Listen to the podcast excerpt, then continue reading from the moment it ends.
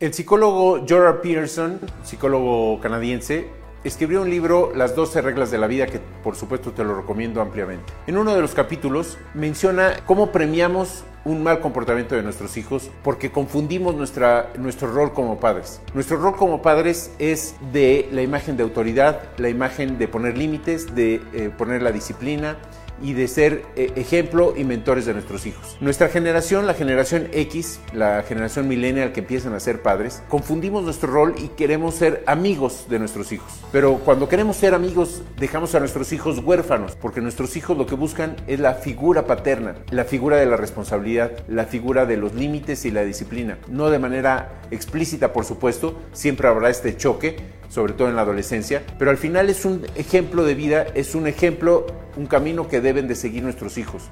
Cuando nosotros somos amigos de ellos, ellos pierden esta autoridad y literalmente están perdidos emocionalmente. Un ejemplo es las conductas que premiamos y que no debemos de premiar. Por ejemplo, ver la televisión eh, fuera de los límites, el tema de hacer un berrinche en un lugar público, en donde nosotros lo que hacemos es que le damos una tableta para que eh, se distraiga o le damos el dulce. Por supuesto que la siguiente vez que haga un berrinche no es que quiera hacer el berrinche, sino que lo que te está pidiendo es precisamente que le des la galleta o que le des la tableta para que lo premies. Esa es su manera de decir premiame, cuando en realidad lo que debiste haber visto es por qué estás enojado y poder platicar con él, entablar y entender a través de una buena comunicación qué es lo que le pasa a tu hijo. Estos son pequeños detalles que nos hacen la diferencia entre ser el amigo de tu hijo o ser el ejemplo y padre de tu hijo. Yo soy Edson Prudón y soy un apasionado por dejar huella.